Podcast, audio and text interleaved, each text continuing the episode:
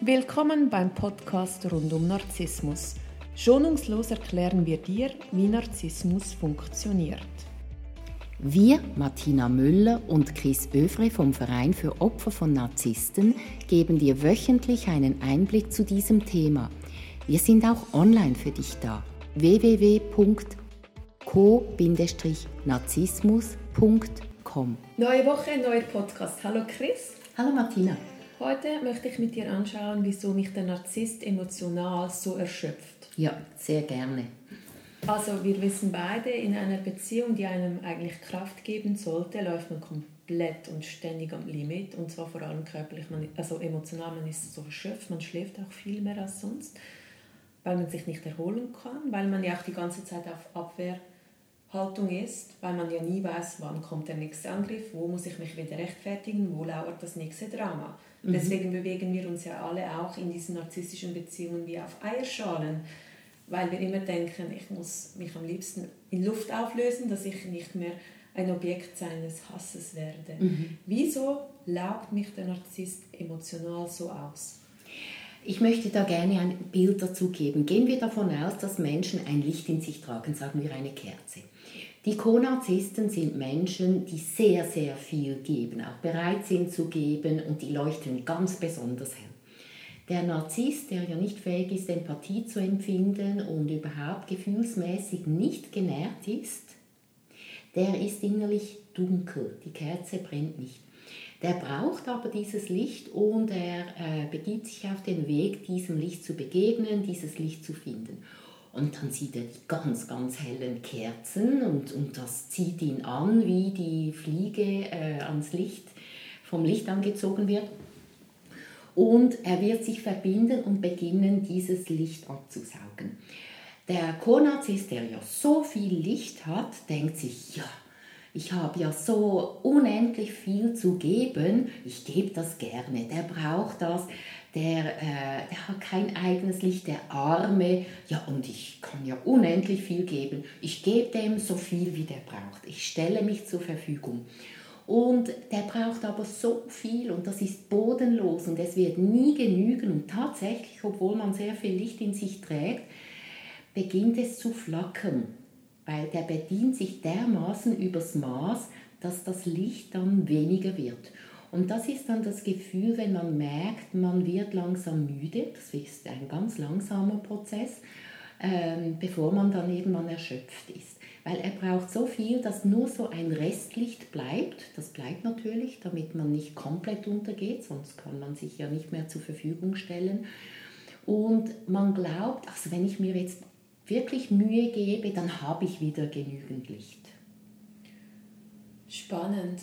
Und ähm, nach diesem ganzen emotionalen Erschöpfungs- ähm, Prozess kommt ja dann auch der Körper, der, anfängt, rebelliert oder ist das gleichzeitig? Ja, also das unterschätzt man komplett. Also man ist ja gewöhnt, immer stark zu sein und aufzustehen und zu funktionieren. Ja, das und, verlangt ja auch das ganze Umfeld, das verlangt die Gesellschaft. Ja, und man verlangt es von sich selber. Ja. Und das ist genau der Punkt, oder? Man ist sich gewöhnt, immer zu funktionieren und man erkennt lange nicht, dass man eben auch körperlich erschöpft ist. Diese Zellen, die körperlichen Zellen, die werden nicht mehr genährt. Und das erkennt man zum Beispiel Beispiel auch daran, dass diese Betroffenen oft einen massiven Eisenmangel haben. Und dann machen sie eine Therapie, ähm, zum Beispiel ähm, äh, in Tablettenform oder äh, eine Infusion, eine Eiseninfusion, und da haben sie auf, in, in, äh, in einem Moment plötzlich ganz viel Eisen, aber weil ja so viel Energie abgesogen wird, haben die im Körper keine Rezeptoren. Also dieses Eisen ist einen Moment lang im Körper, bevor es sehr schnell wieder aufge, äh, aufgebraucht ist. Weil das geht auch wieder direkt zum Narzissten. Also die sind körperlich erschöpft, dass sie Eisen nicht mehr richtig aufnehmen können, Vitamin B12 und andere Vitalstoffe man kann dann auch äh, Vitaminpräparate zu sich nehmen. Es geht durch den Körper durch und es bleibt gar nicht im Körper drin. Und der Körper verzeiht einem das nicht. Also wenn man nicht von der Seele genährt wird, ähm, dann ist er irgendwann einfach kaputt. Man wird dann krank. Schlafstörungen. Schlafstörungen, äh, äh, nervöse Spannungen, also alle möglichen Symptome. Und das zeigt sich dann sehr klar im Körper. Wenn man dann zum Arzt geht, der kann einem das nicht erklären, der findet nichts, weil es eben damit mit dem reinen Energiehaushalt zu tun hat. Wie kann ich mich davor schützen, dass der sich emotional so an mich bindet, dass ich dann mich nicht so auslaufe? Gibt es irgendetwas, was ich machen kann? Also wenn man in einer solchen Beziehung ist, dann ist die Dynamik, dass man eben ausgelaugt wird. Man muss sich dessen bewusst werden und äh, da lohnt es sich, wenn man eine Art von Körperarbeit macht. Das kann Tanzen sein, wo man dann merkt, dass diese Zellen wieder aktiviert werden, dass man wieder lebendig wird und dann merkt man den Unterschied. Und wenn man dann mit dem Körper gut spürt, äh, ich bin jetzt alleine, da fühle ich mich wohl, jetzt kommt der Partner und meine Körperenergie fällt zusammen. Wenn ich das immer wieder beobachte, dann zeigt mir der Körper sehr klar auf, wie toxisch diese Umgebung ist. Der Körper zeigt einem das eigentlich sehr deutlich und schon lange bevor man das wirklich realisiert und wenn man auf den Körper hören würde, dann würde man das auch frühzeitig erkennen. Also mir hat mal jemand gesagt, ich war immer traurig, wenn ich mit ihm zusammen war. Oder ich habe sofort geweint, wenn etwas war. Und kaum war er weg, war das äh, wieder vorbei. Oder bei ihm konnte ich nie schlafen. Zu Hause habe ich immer äh, gut geschlafen.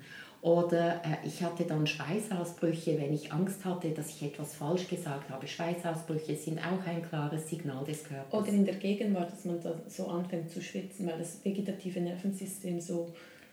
Ja, das reagiert wunderbar und je besser man auf den Körper hört, desto eher erkennt man diese Anzeichen. Bei mir war es ja so, vor einem riesigen Schritt, den ich gemacht habe, ähm, konnte ich nicht mehr atmen. Ja. Ich bin dann in den Notfall gekommen und die haben mich untersucht und ich konnte einfach nicht mehr atmen. Mhm. Ich dachte, ich sterbe. Mhm. Und das vegetative Nervensystem hat mich eigentlich in seiner ultimativen, krassen Form gewarnt, macht diesen Schritt nicht. Und ich habe das wirklich nicht verstanden. Ja, das ist tatsächlich so. Oder man sieht manchmal auch, wenn ein Paar heiratet und der eine ist am Krücken.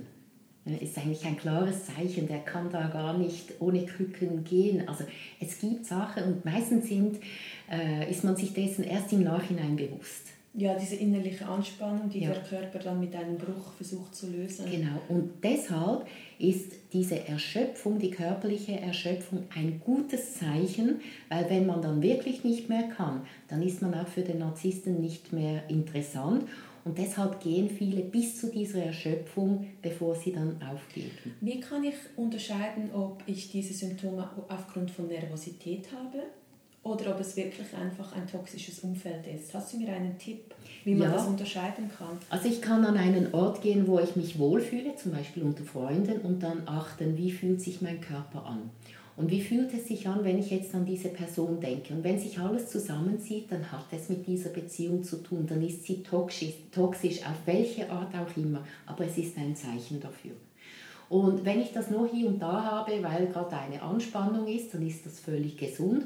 Aber wenn es grundsätzlich ist, wenn ich an diese Person denke, zieht sich alles zusammen. Oder man hat zum Beispiel Kinder und der Schlüssel geht, alle wissen, jetzt kommt der Papa nach Hause oder die Mama, je nachdem, wenn sie narzisstisch ist, und alle ducken sich, dann ist das ein klares körperliches Zeichen, dass das Umfeld toxisch ist. Und da lohnt es sich, auf diese Körpersignale zu achten. Ja, weil man ja nicht weiß, in welcher Verfassung das die Person nach Hause kommt und dann je mhm. nachdem mhm. muss man wieder extrem aufpassen, wie man sich bewegt und verhält und was man kocht und wie man das Essen präsentiert. Und genau, und wenn sogar die Kinder äh, körperlich reagieren, dann sind, müssten alle Alarmsignale äh, losgehen.